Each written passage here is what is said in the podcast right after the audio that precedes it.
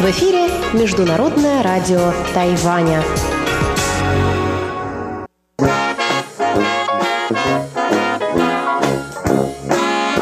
Воскресное шоу с русской службой МРТ. Здравствуйте, дорогие радиослушатели! В эфире Международное радио Тайваня, и вы слушаете воскресное шоу в тайбэйской студии. С вами Анна Бабкова, Чечена Кулар, Мария Ли, Ольга Михайлова. Сегодня 12 июля. В Тайбэе все еще невыносимо жарко. Мы скучаем по ледовому катку. Наша тема обсуждения сегодня будет посвящена посмертной публикации работ творцов. Также в эфире прозвучит неизменная рубрика воскресного шоу «Почтовый ящик» со Светланой Меренковой и завершит эфир передача «Гостиная МРТ» с Инной Островской. Оставайтесь на наших волнах.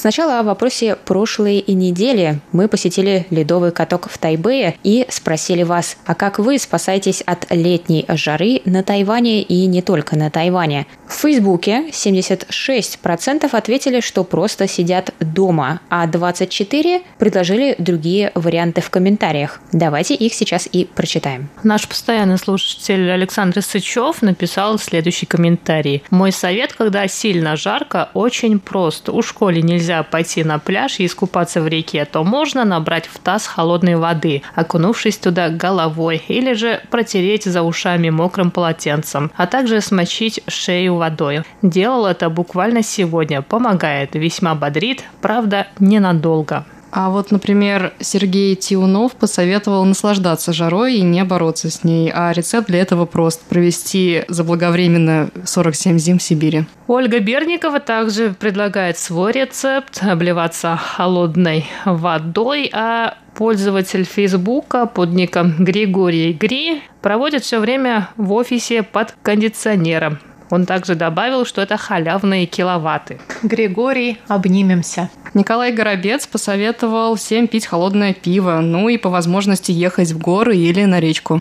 А Денис Файзулин написал такой комментарий. Нужно наслаждаться, пока есть возможность купаться в море, пить холодное пиво, тем более вам, жителям Тайбэя. Смотрите, тучки-то нагрянут, те самые, которые навсегда покрывают Тайбэй и поливают бесконечным ливнем. Вот тогда и лайфхаки напишем. Спасибо всем за комментарии.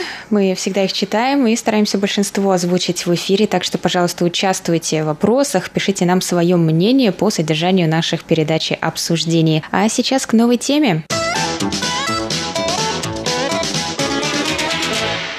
Выставка американской фотохудожницы Вивиан Майер открылась 4 июля в Тайбэе. На выставке представлены 113 поздних работ Майер, показывающих жизнь США середины прошлого века. Вивиан Майер считается одной из первых уличных фотографов Америки. Она была неизвестна при жизни, и ее фотоархив был обнаружен случайно. Бывший риэлтор, некий Джон Малов, в 2007 году купил коробки с негативами на аукционе, где они были выставлены на продажу из-за неуплаты за услуги хранилища. Он приобрел их всего примерно за 350 долларов США. В архив вошло порядка 100 тысяч негативов, частично не проявленных. Также любительские кинофильмы на 8 и 16 миллиметровой кинопленке, а также большое количество уличных интервью, записанных на магнитофон.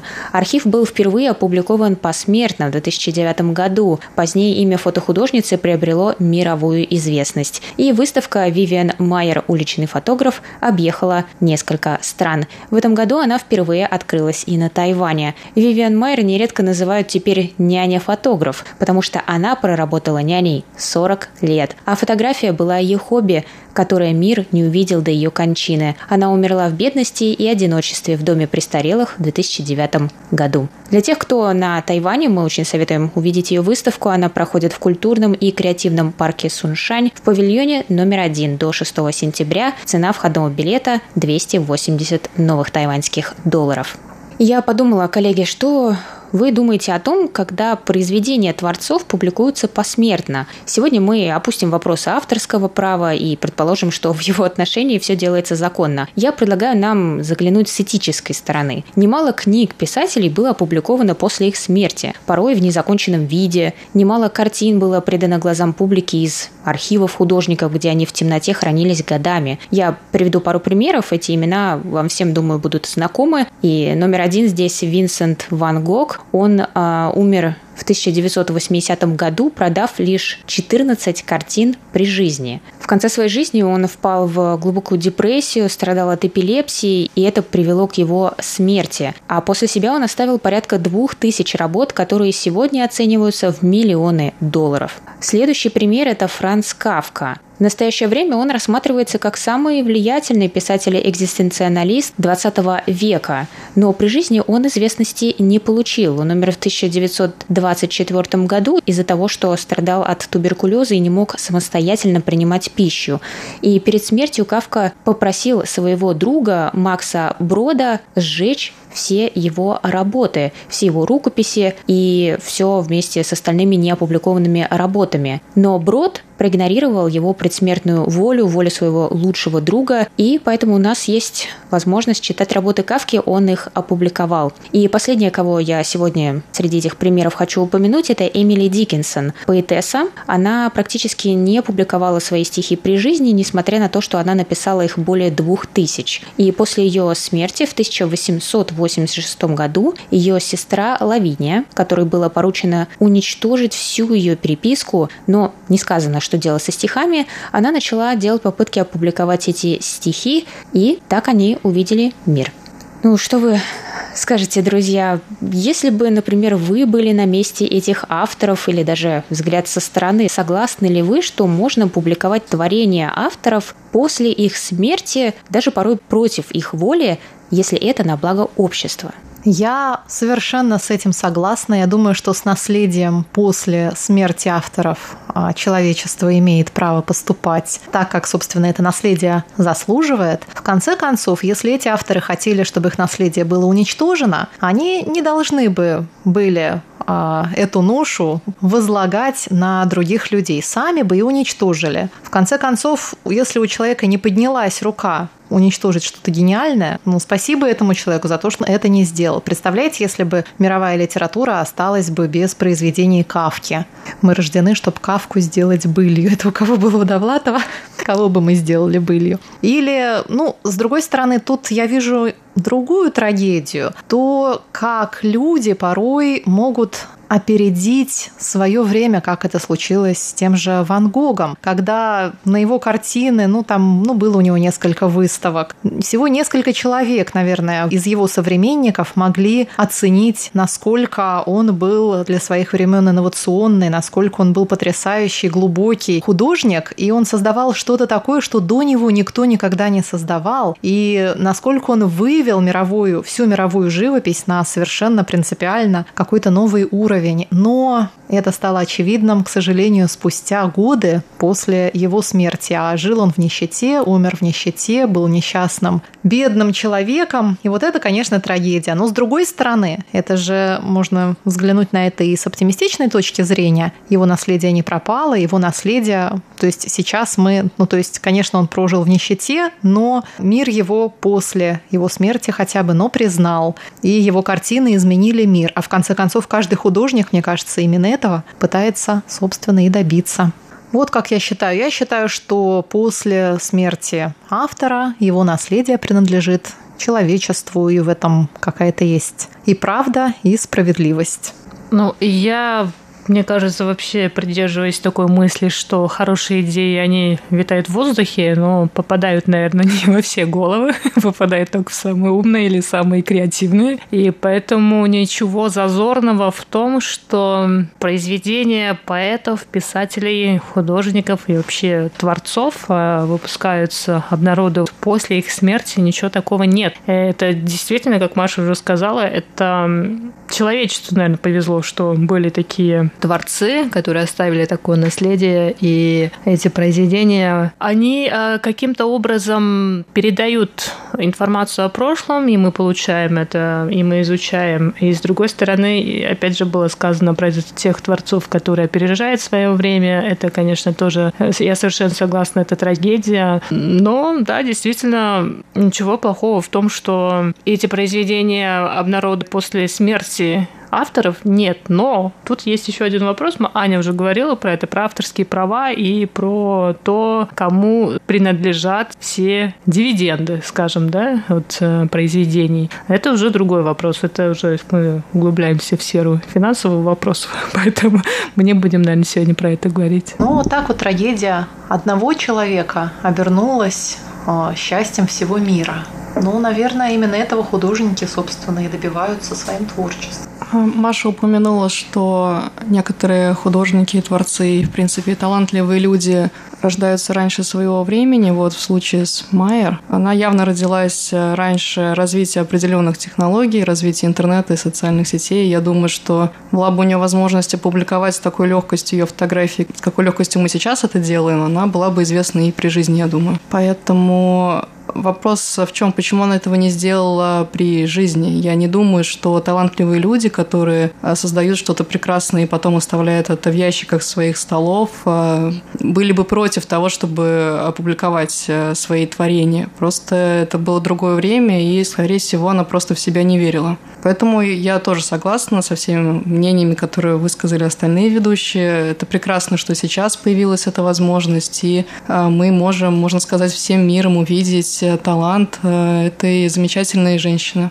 Я довольно давно уже знаю эту историю. Я даже видела документальный фильм, который называется «Finding Vivian Meyer» в поисках Вивиан Майер. Я не знаю, был, выходил ли он на русском языке, Аня мне кивает. Выходил, наверное. Э, я киваю, что перевод верный, да, в поисках Вивиан Майер, что он на русском так называется. В общем, я рекомендую, если вы найдете где-нибудь этот фильм, он очень трогательный, очень ну, он одновременно и трагичный, и жизнеутверждающий. Но то же самое опять, та же самая мысль. Конечно, ужасно жалко, с одной стороны, что э, все эти негативы, все эти фотографии не были опубликованы при жизни, и она сама не узнала, насколько она гениальный фотограф. Вот ей, когда нет у художника признания, ну вот невозможно это, наверное, самому про себя понять. А с другой стороны, ну вот она всю жизнь занималась творчеством, то есть она учила детей, она была няней или гувернанткой, и при этом у нее было занятие, которое совершенно явно делало ее счастливой, которому она посвящала все свое свободное время.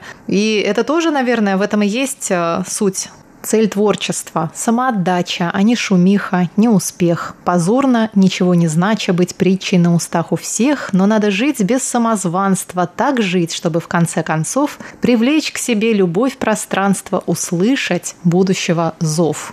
Этот поэт при жизни, конечно, был очень известен, но мне кажется, он очень, ну и как любой, ну, в общем, и как гениальный поэт, он совершенно точно сформулировал, изложил, уловил вот эту мысль. А, Аня, у меня к тебе вопрос. Ты не знаешь, была ли у нее семья, дети? Нет. Ее родственников довольно долго искали, как раз вот в связи с авторским правом, и это было очень сложно. И нет, она умерла в одиночестве, и у нее не было семьи.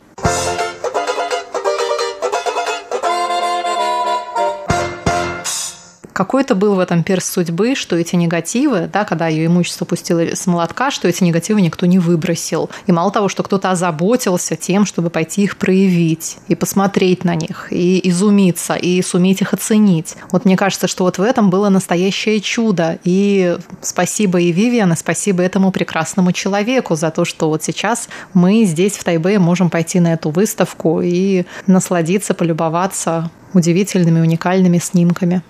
Ну, а я тогда, как э, человек, фотографирующий и пишущий, стану на другую сторону баррикад от своих коллег и скажу, что я против посмертной публикации работ авторов, если они завещали их сжечь. Потому что, ну, в конце концов, эта работа создана автором, и нельзя личное имущество вот так после его смерти просто раз и делать публичным. Да, как э, говорят, что великие произведения, они могут становиться общественным достоянием и так далее, это вклад э, в культуру и тому подобное. Но Человек это создавал сам, и есть причины, по которым он это не опубликовал. Я не говорю о случаях, когда, а, скажем, художник пытался а, и проводить выставки, и продавать свои работы, но при жизни почему-то не сложилось. Это одно. А когда человек это делал в стол, как э, поэтесса, например, и она попросила свою сестру все сжечь, а та взяла и опубликовала. Тут, честно говоря, мне интересно, а что это такие за отношения между сестрами, когда одна попросила на смертном одре это все сжечь, а другая э, взяла это и опубликовала. Ну, к слову, тут уже опять вступают э, авторские права и так далее, потому что она за это получает деньги. И практически все, кто публикует посмертно работы своих э, умерших родственников, получают деньги с того, что они публикуют. А как это отличается от другого имущества? Ну, они хорошо, они получают имущество своих умерших родственников, они получают от них недвижимость, квартиры, там, драгоценности, картины, ценности, прочие деньги. Они их тоже, в общем, тратят, они сжигают. А, и в конце концов, как я уже сказала, почему же сами авторы при жизни сами-то это не сжигают? А если бы она и завещала свой дом сжечь, она тоже должна была бы его сжечь? Что вы думаете о публикации сборников личных писем, переписок? Очень много известных э, авторов от их имени выходили такие сборники, естественно, посмертно. И личные переписки... всех.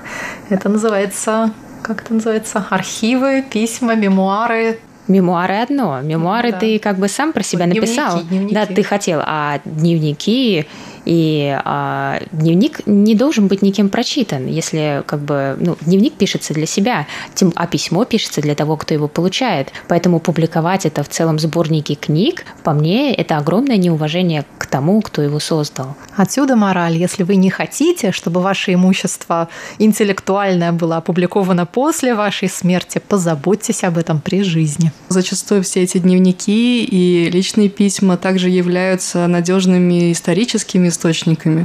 И очень много из того, что мы знаем о прошлом, было взято из подобных как раз-таки личных очень вещей. Поэтому, Ань, здесь нужно думать о том, где же эта грань, где мы останавливаемся э, в изучении подобных э, личных писем и дневников, каких-то материалов, а где мы продолжаем это делать. А, ну, например, мы продолжаем это делать в книгах, которые люди пишут о современности, но мы не делаем это их в их личных дневниках, которые лежат у них под подушкой. Мне кажется, эта грань очень видимая. Некоторые пишут стихи, даже как формат личных дневников. Стихи — это выражение, вот если почитать стихи Эмили Диккенсон, они эм, я не могу сказать, что они похожи на личные дневники, но это такие личные рассуждения о жизни, смерти, романтике, о чем-то, о чем она могла просто писать, думать, и она написала 2000 стихов и не опубликовала их. Ну бы. и не уничтожила. Ну, она могла быть, не знаю, парализована, Маш.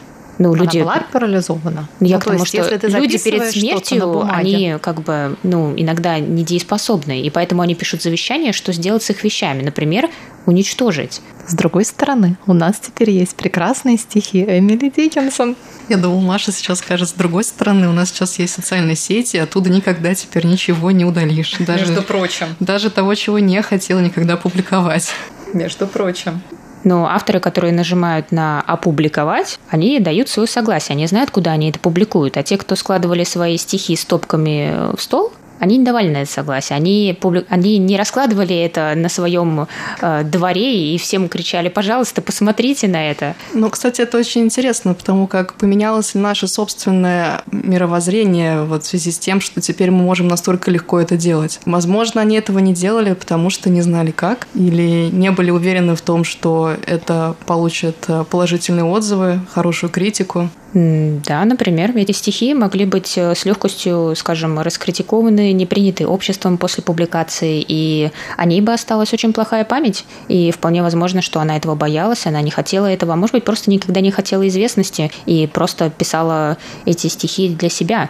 Поэтому я все же останусь э, на этой стороне и да, я бы не хотела, чтобы, как бы, я говорю, есть разница между тем, когда, например, я как фотограф публикую свои фотографии, и если после моей смерти кто-то найдет мой сайт и скажет, что это гениально, это одно, потому что сайт был, он создан мной, фотографии загружены туда мной, то есть я даю свое полное согласие на то, чтобы люди это увидели. Но я, наверное, буду, скорее всего, против того, чтобы они опубликовали фотографии, которые есть у меня на компьютере, потому что есть причина, по которой именно эти фотографии а, мой сайт не увидел. Как бы, может быть, они мне не нравились, может быть, они имеют имеют какое-то а, содержание, которое мне не хотелось, послание давать миру, но это были мои мысли, это было мое желание, мое хобби, мое самовыражение.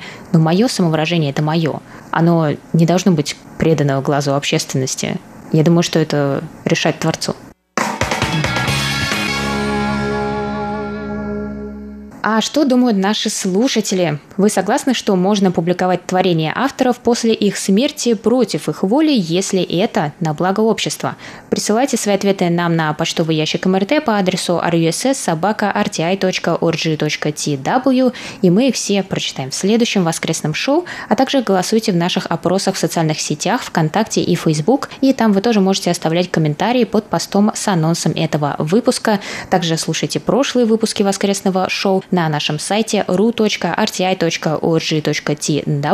и подписывайтесь на нас через подкасты. На этом воскресное шоу с русской службой Международного радио Тайваня подошло к концу. С вами были ведущие Анна Бабкова, Чечена Кулар, Мария Ли, Ольга Михайлова. Мы передаем микрофон Светлане Меренковой, которая откроет рубрику «Почтовый ящик». Спасибо, что оставались с нами. До новых встреч на волнах МРТ. Пока!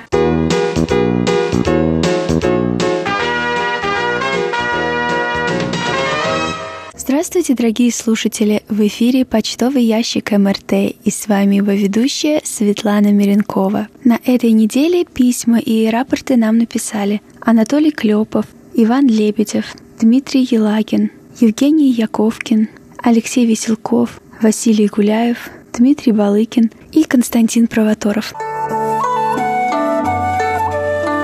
Ну а далее обзор рапортов. Давайте посмотрим, как было слышно наши две частоты на этой неделе. Напоминаю, что нас можно слушать на двух частотах 5900 кГц с 17 до 17.30 часов по UTC, а также на частоте 9490 кГц с 11 до 12 часов по UTC.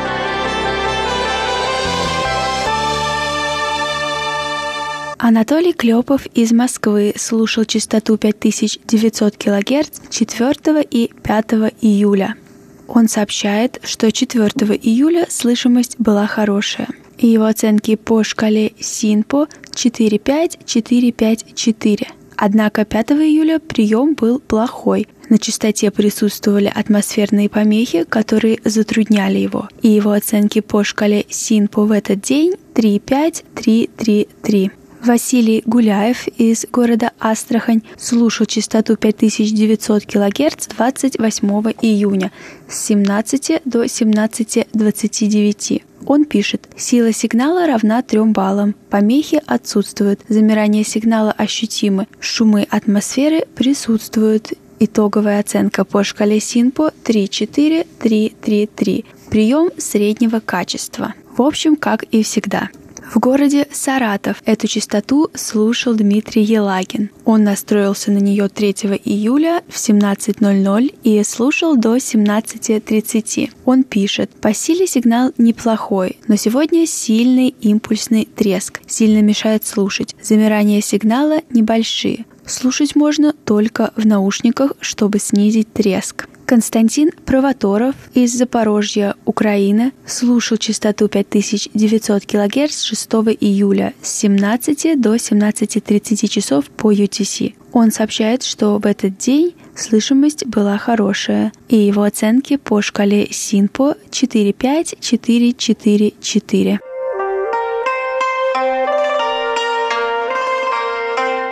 Алексей Веселков из города Бердск слушал частоту 9490 кГц 2 и 4 июля. Он сообщает, что в эти дни прием был плохой. И его оценки по шкале СИНПО 2 июля 14311, 4 июля 24422.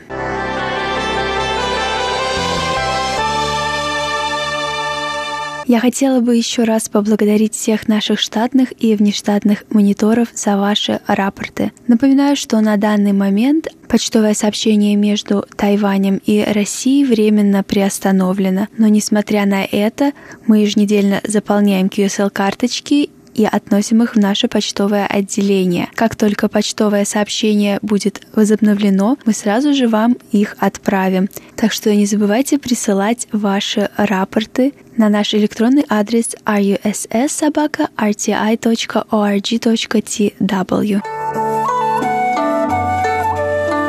На этой неделе мы получили письмо от нашего постоянного слушателя Дмитрия Балыкина. Он пишет «Здравствуйте, дорогие друзья! С большим интересом прослушал выпуски вашего нового проекта «Берег демократии», а также передачу Андрея Солодова «Диктатура закона» или «Закон диктатуры» посвященную этой же теме. Благодарю Андрея Александровича за всесторонний и объективный анализ ситуации. Также запомнился выпуск гостиной МРТ с участием тайванского студента Ярослава, обучающегося в Санкт-Петербурге.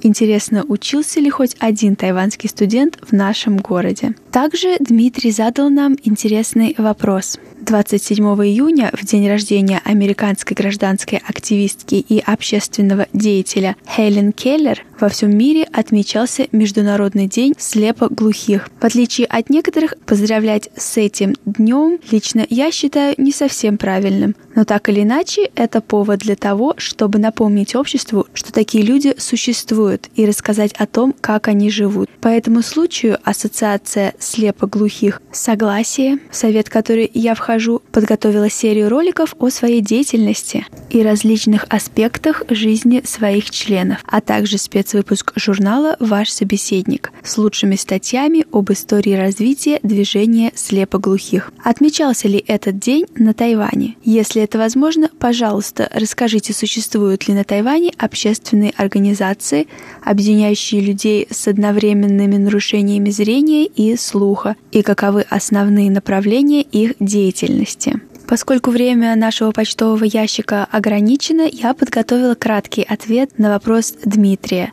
Но мои коллеги обещали, что они займутся этой темой и постараются найти больше информации и в ближайшее время дать более развернутый ответ. На Тайване есть три государственных школы для слепоглухих детей. Одна на юге, другая в центральной части Тайваня и третья в северной столице. А также существуют десятки частных школ, которые открыты при помощи благотворительных организаций. Но они в основном для людей с нарушениями слуха. Причина в том, что на Тайване число слепых студентов значительно меньше. На 11 слепых приходится один глухой. Школьная программа схожа с программой в обычных школах, но там используются иные методы обучения. На Тайване школьное образование является обязательным, но сейчас э, в этих школах недобор, поэтому часто приходится убеждать родителей отдать детей в школу и объяснять им все преимущества обучения в школе для их детей.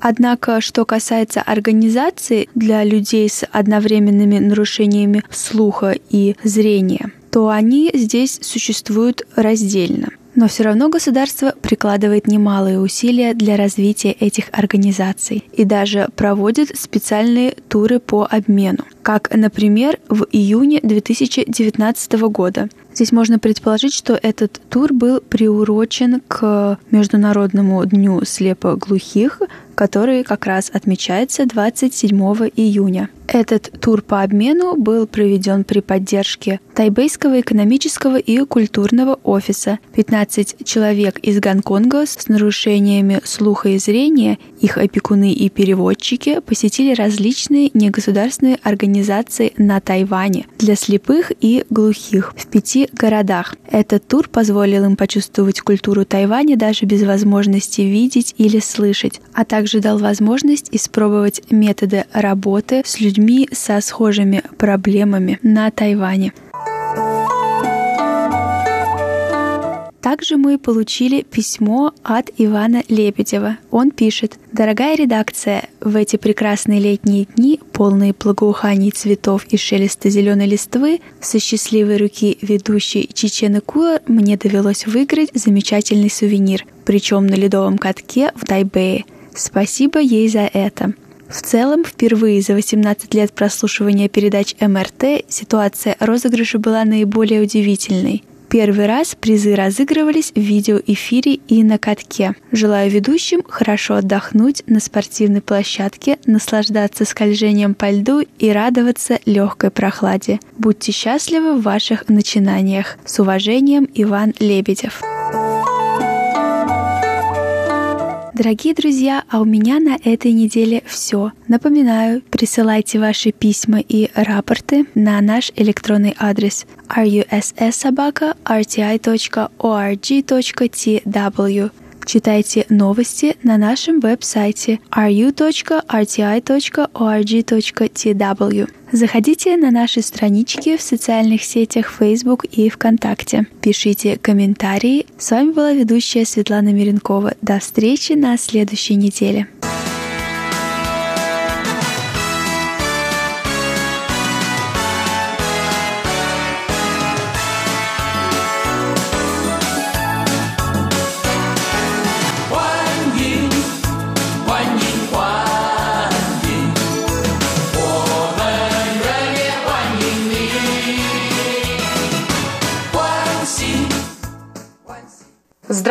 Дорогие друзья! Вы слушаете Международное радио Тайваня. У микрофона ведущая Инна Островская. Я приветствую мою гостью. Сегодня в гостиной МРТ тайваньская пианистка, выпускница Нью-Йоркской Джульярдской школы и Московской консерватории имени Чайковского, преподаватель Тайбейской школы сценических искусств, а самое главное, мама трех замечательных малышей Чен Тихань, или по-другому английское имя, русско-английское, Кимберли Чень Афанасова. Здравствуйте. Здравствуйте, Инна. Наши радиослушатели хотели бы поподробнее узнать о вас, почему у вас интересная такая фамилия Афанасова. Вы учились в Москве, вы учились в Нью-Йорке. Хотелось бы поговорить обо всем. И о музыке, и о семье, и о преподавании. Ну, начнем с того, что перед нашей передачей я просмотрела некоторые интервью, прочитала а, статьи о вас, и вот что я узнала. Оказывается, вы, когда были маленькой, сказали одному журналисту, что вы были небольшого роста, у вас были маленькие руки, и учились вы не так быстро, как одноклассники-мальчики. Но потом вы встретили своего педагога, учителя, который раскрыл вас. Все верно? Верно, да. Расскажите про детство. Почему вы выбрали музыку? А, моя мама была э, любителем музыки. И когда я была маленькой, у нас в доме всегда диски и книги о музыке. И я выросла в этом доме, именно как дом музыки. А тогда я уже разбираю, какой исполнитель мне больше нравится. Это всегда русские пианистки и русские композиторы. Поэтому с детства я мечтала учиться в э, России. Но, к сожалению, мои родители, они не знают и культуру, и язык, русский язык. И я э, не могла сразу поехать в Россию, потому что они будут очень переживают и не понимают, какая ситуация. И поэтому они согласились, что я после высшую школу, э, музыкальную школу, э, если я могла поступить э, в консерваторию в Америке, я могу там она поехать и учиться. Поэтому я сначала в Америку, а потом после Джулиарда я сама решила ехать в Россию. Это очень интересно, потому что мой следующий вопрос был как раз про жизнь в Америке, в Нью-Йорке. После окончания школы вы поступили в Джульярдскую школу. Это новая страна, другая культура. Вы совсем юная девочка. Как вам э, здесь жилось? Это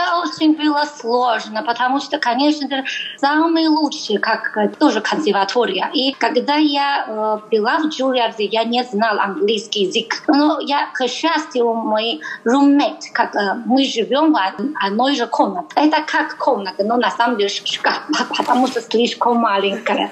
И она американка, но она была homeschool. Значит, она никогда не училась в, в public school. И мы вместе э, дружили и очень много времени пили вместе. И, э, и она помогла мне познакомиться с американской культурой. И мы вместе смотрели много фильмов и слушали, посещали концерт. И я всегда его благодарю. Но, к сожалению, она сломала руку, и сейчас она не занимается музыкой. Но вы с ней остались друзьями? Вы с ней поддерживаете связь? Да, конечно. Но сейчас у меня семья, и мы живем очень далеко друг от друга. И мы очень редко э, видимся, почти 10 лет уже не, не увиделись. Но мы часто, часто перепишем, как мессенджер, письмо или какое-то маленькое там сообщение. Замечательно. Я знаю, что вы рассказывали прессе о своей американской учительнице Рус Слезинска. Ага. И вы да. рассказали, что она стала вашей ролевой моделью. Она была очень оптимистична, она была энергична, ага. жизнелюбива, ага. и она стала для вас примером. Расскажите про нее. Хорошо.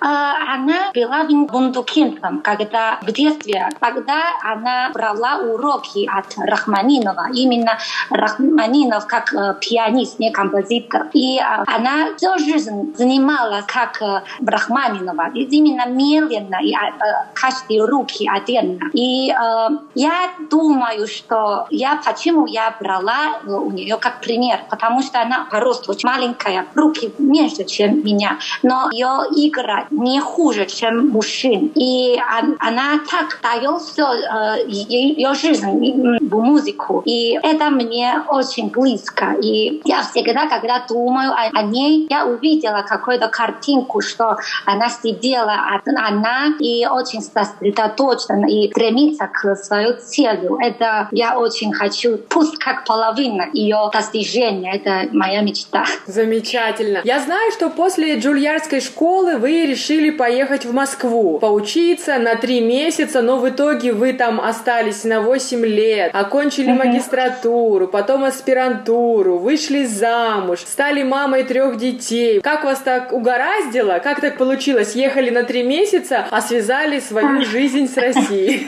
Да, именно я там сняла коммунарную квартиру. Значит, я делюсь кухню и туалет с другими э, жителями. И тогда мой муж, а, он, он, он тоже снял другую комнату. И он говорил по-английски. Я могу его понимать прекрасно. И он тоже любит музыку. Когда у меня возникает проблема, например, я не могла э, найти пианино заниматься, или у меня не интернета, он всегда мне помогал. И мы стали близкие друзьями, и скоро я, я вышла замуж за него и родилась первый сын, а потом второй, потом третий.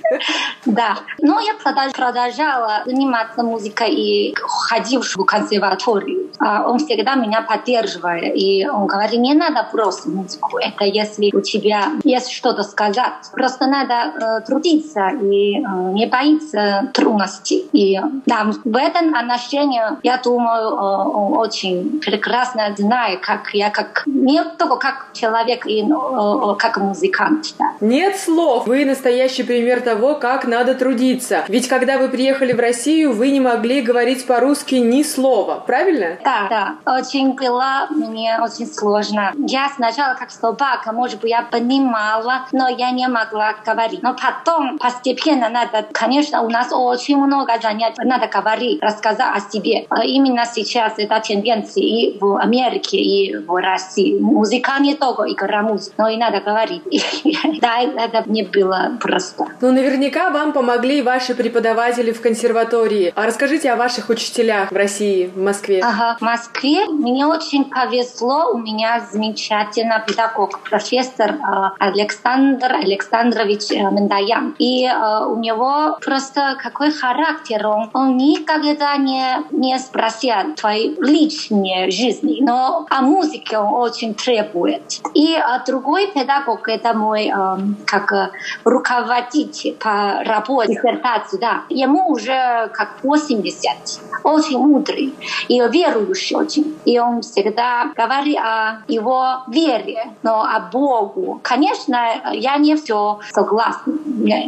Но э, я думаю, что-то что есть в, в России. Это именно православное. Это очень имеет большое да, влияние на, на, на, на, на русских. И, и я сейчас, когда я знаю их веру, я чувствую, я ближе, ближе к русским. Да, Кимберли, у вас большой опыт проживания в разных странах, и вы можете да. рассказать нашим слушателям про особенности, может быть, про какие-то сходства и различия между Тайванем, Америкой, где вы прожили почти пять лет? Да, пять лет. И в России вы прожили в Москве 8 лет. Вот вы можете ага. рассказать, что вы чувствуете как тайванька? Про людей интересно узнать. Э, я думаю, что люди одинаковые. Значит, э, всегда есть добрые люди, есть злые люди, да. Но, э, конечно, система разная. Значит, на Тайване маленький остров, и люди более, им интересно, что происходит в мире. Они не все как... Не могу, на самом деле, участвовать намного политической жизни. Но в Америке я чувствую, что они думают, что себя сильнее всех. И в России тоже есть такой. Они думают, они большая страна, и они самые важные. Иногда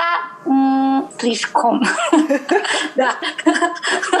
да. Но если ты смотри на, на, на Тайвань, хотя маленькая, да, маленькая стране или маленький остров, но все, у нас все есть. У нас есть солнце есть море, есть фрукты, самое главное. Да? И у нас тоже есть неплохой и педагоги. Хотя, может быть, у нас нет такой гордости. Но мне кажется, это не важно. А в, в Америке я чувствую, там есть разные партии. На самом деле, очень традиционные люди, очень как м- демократия. Там они всегда есть конфликты, неспокойно на самом деле. И в музыке я чувствую, там нет традиции. Всегда хочешь что-то новое новые, современнее, что там бизнес важно всех, как ты одеваться, платье, и быстрее, громче, да, как ты можешь больше слушателей, да, продавать больше билетов. Но в, в России это музыка, как их жизнь, да, это не зависит, сколько ты зарабатываешь. Люди всегда посещают концерты, выставки, они всегда очень, очень, очень любят артистов, они с уважением ко мне, к, к профессору. Мне это очень нравится. Но когда у меня стала мама, я стала думать о образовании, я думала, что э, надо знать китайский язык. Это мой корни. Поэтому я приехала э, назад в Тай, на Тайвань. Здесь мои родители помогают. Мама на пенсии уже. Много свободное время. Мне кажется, так я могу и, и дома больше. А в России, в Москве особенно, большая пробка. И я живу далеко от центра. Всегда потеряла почти полтора часа туда и потом полтора часа назад. Еще надо купить продукты, еще надо готовить. А тогда у меня очень осталось мало времени и заниматься своими любыми делами и детьми. И потом все-таки зимой холодно, а здесь тепло.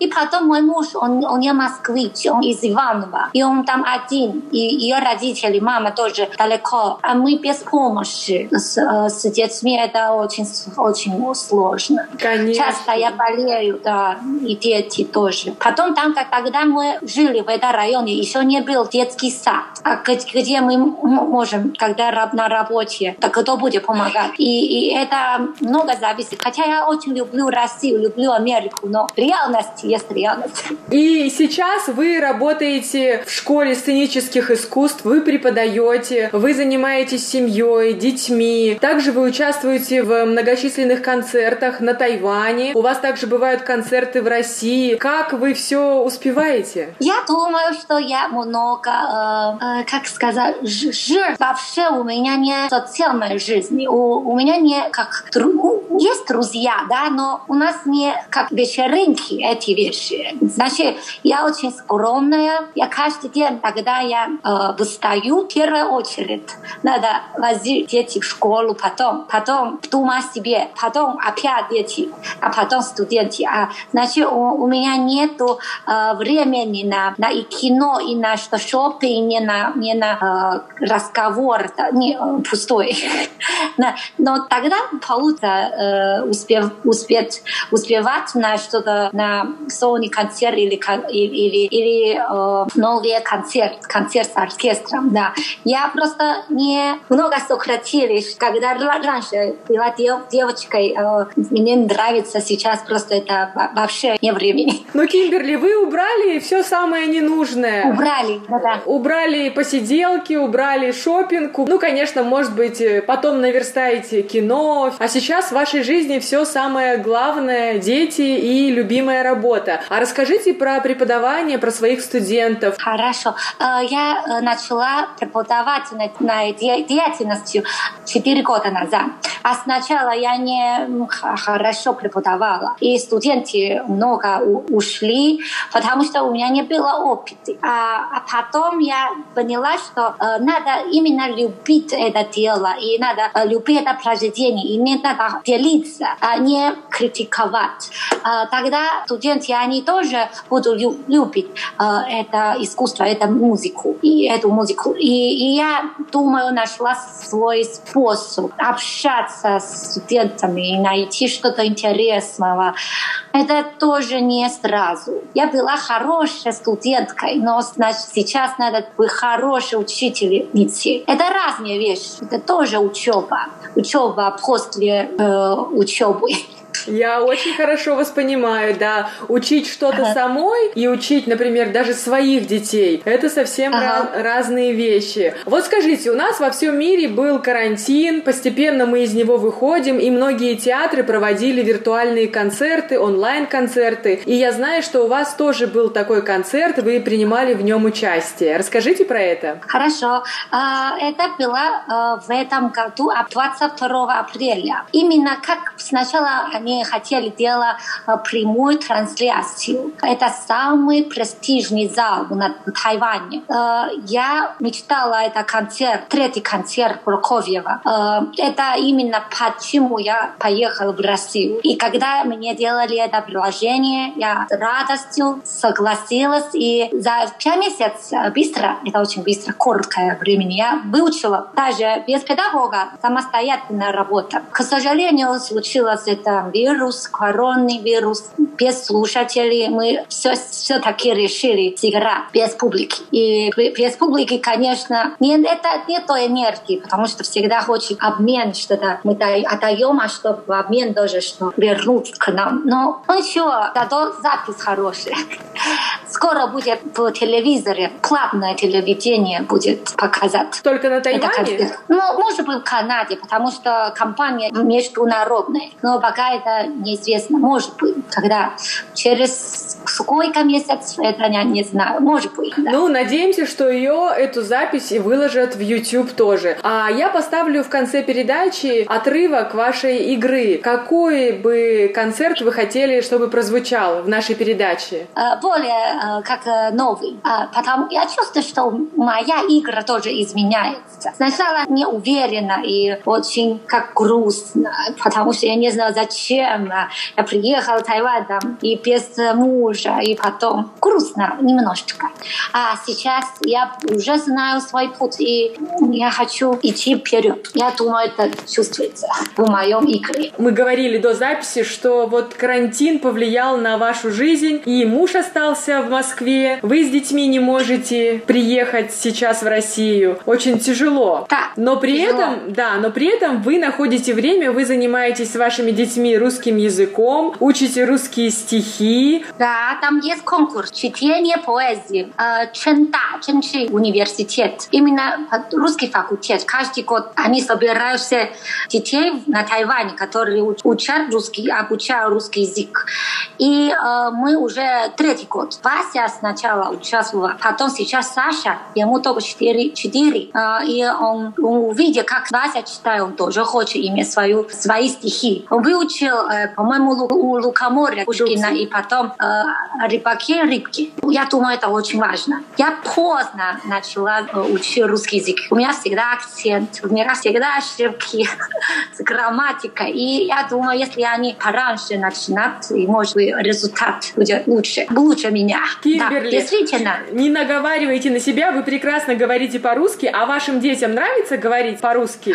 Они, да, они очень любят занятия русского языка с педагогом. Мы пригласили преподавателя русский, именно русского преподавателя, и два раза в неделю. Да, и они и пишут, и читают, и разговаривают. Да, очень интересно. Какая вы молодец! Я хочу поблагодарить вас за время, за беседу, потому что в вашем плотном графике вы нашли 20 минут как раз для нашей передачи, чтобы рассказать о себе, о своем творчестве. Скажите, в ближайшее время будут ваши концерты на Тайване? Я думаю, что в ближайшее это будет отпуск. Да?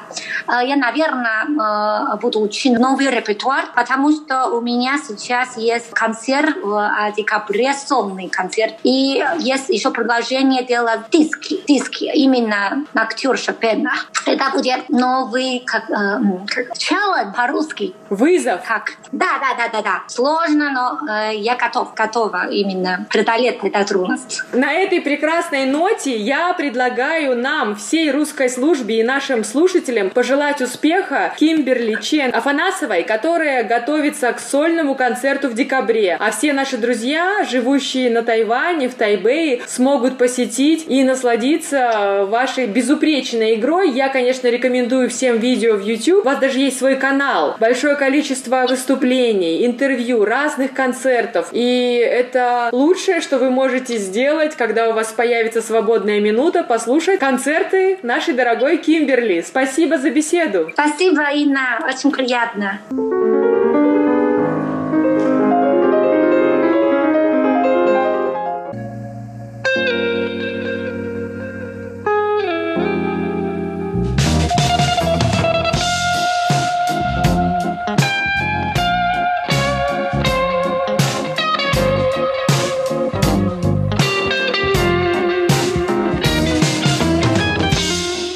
Здравствуйте, дорогие радиослушатели! В эфире Международное радио Тайваня. Вы слушаете передачу «Панорама культурной жизни». У микрофона ее ведущая Анна Бабкова. И сегодня мы с вами будем говорить про тайваньское искусство. И мне компанию сегодня составит гость студии. Давайте с ним познакомимся.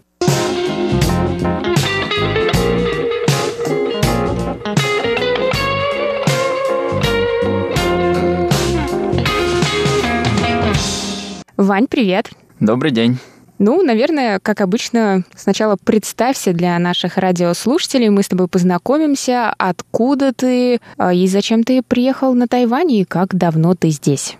Добрый день, уважаемые радиослушатели. Меня зовут Полушкин Иван, и я являюсь студентом второго курса магистратуры Государственного политического университета Дженджи в городе Тайбэй. Соответственно, приехал я сюда получить магистрскую степень на факультете дипломатии, и попутно так получилось, что очень часто здесь гуляю по галереям как хобби о чем мы, собственно, сегодня, надеюсь, поговорим. Ну да, конечно, я пригласила тебя на эту передачу говорить именно об этом. Ну, расскажи, как твое общее впечатление о тайваньском искусстве?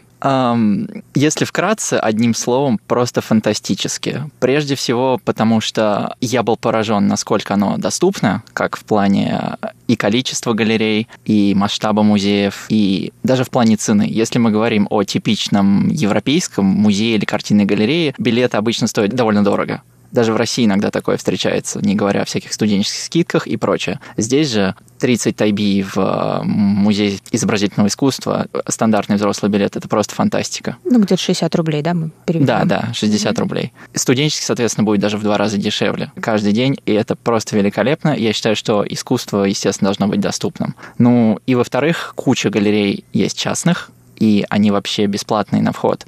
Единственное ограничение — это понедельник, все музеи закрыты, как известно.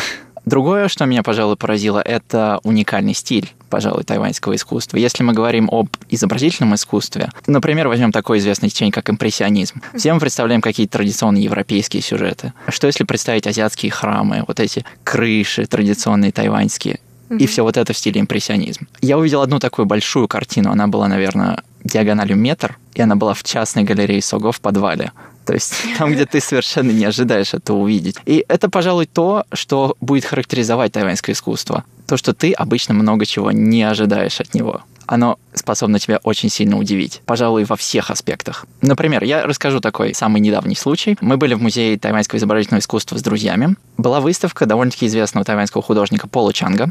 Я уже посмотрел эту выставку чуть раньше весной, но нам поступило предложение сходить на тур с гидом, с профессиональным гидом по этой выставке, а также увидеть самого Пола Чанга и, так сказать, его помощника-ассистента, кем оказался Стэнли Йен. Ну, ты представляешь, кто такой Стэнли Йен? Я думаю, что нужно все-таки представить слушателям, поскольку они, возможно, не знакомы. Если кратко, для тайваньцев Стэнли Йен что-то вроде Билла Гейтса. Он э, занимается девелопингом, то есть он довольно-таки богатый человек, и он большой меценат, то есть ему очень интересно искусство, продвижение каких-то локальных художников, и в том числе он инвестирует очень много в развитие именно местных аборигенов, то есть продвижение искусства аборигенов. А, я думаю, об этом мы потом чуть позже поговорим, потому что их искусство тоже очень уникально собственно, на этом туре мы имели честь встретить самого Пола Чанга. Он сказал парочку приветственных слов, поблагодарил нас за то, что мы туда пришли. И э, помимо этого мы получили уникальный опыт узнать о том, как прошел вообще жизненный путь, потому что Пол Чанг довольно-таки большую часть своей жизни прожил за границей, и, соответственно, на него очень серьезно влияла западная культура.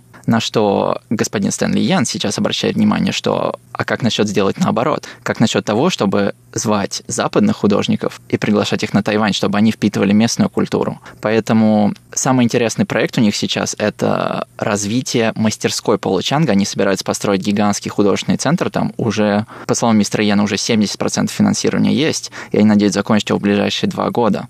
Это будет в районе Тайдуна, на восточном побережье, как раз где очень много сообществ э, аборигенов находится. И, соответственно, этот центр будет предоставлять им возможность влиять на зарубежных художников, и будет возможность зарубежным художникам приезжать на Тайвань, впитывать местную культуру и, соответственно, творить здесь. Я считаю, что это очень интересно и великолепно. В Тайдуне, насколько я знаю, уже даже есть какие-то резидентские площадки для иностранцев, которые там уже этим занимаются, уже впитывают, и их эм, работы потом представляются, ну, по крайней мере, одно мероприятие, о котором я знаю, это фестиваль ландшафтного искусства в Тайдуне. И там, в принципе, уже можно увидеть какие-то работы, которые именно вдохновлены Тайванем и сделаны иностранными художниками. Абсолютно верно, мне даже дополнить нечего, ты совершенно права, но это именно что гигантский художественный центр, то есть специально построенный под то, чтобы иностранные художники приезжали сюда с целью резиденции, жили и творили здесь. То есть такая единая концепция, единый проект.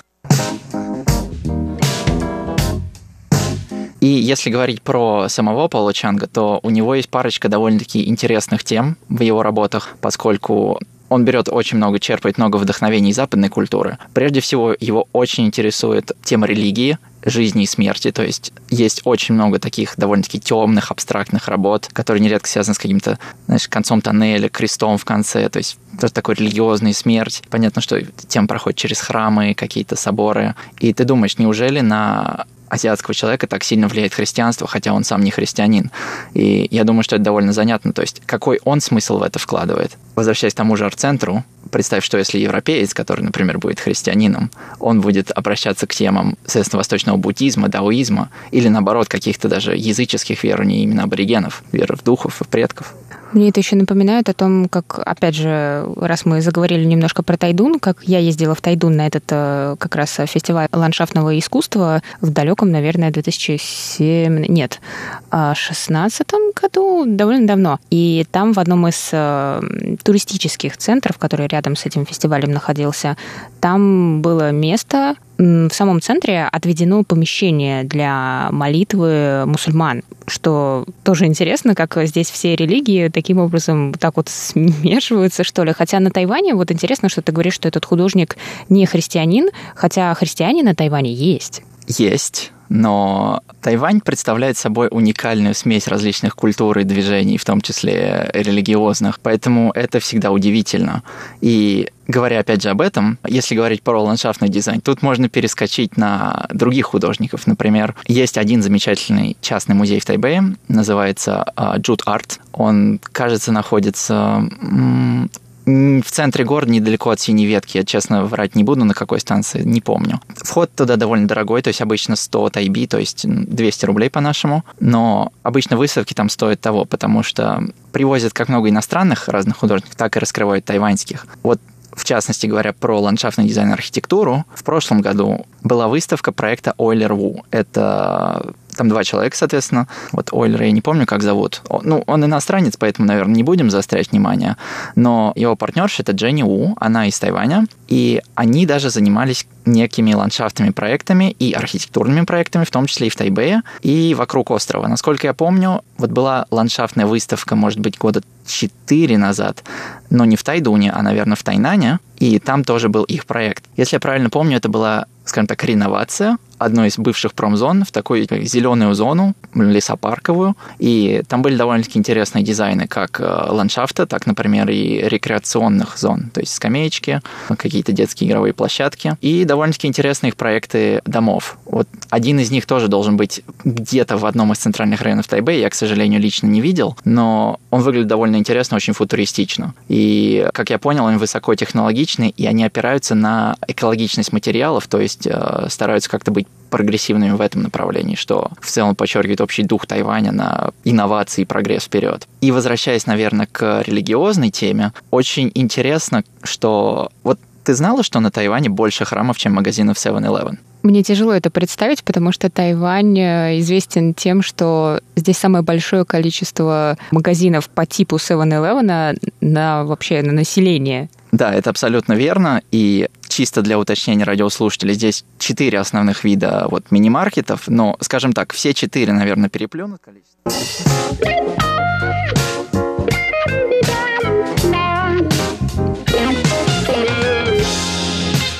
Продолжение нашей беседы с Иваном о тайваньском искусстве прозвучит на следующей неделе. А на сегодня все. До новых встреч на волнах МРТ.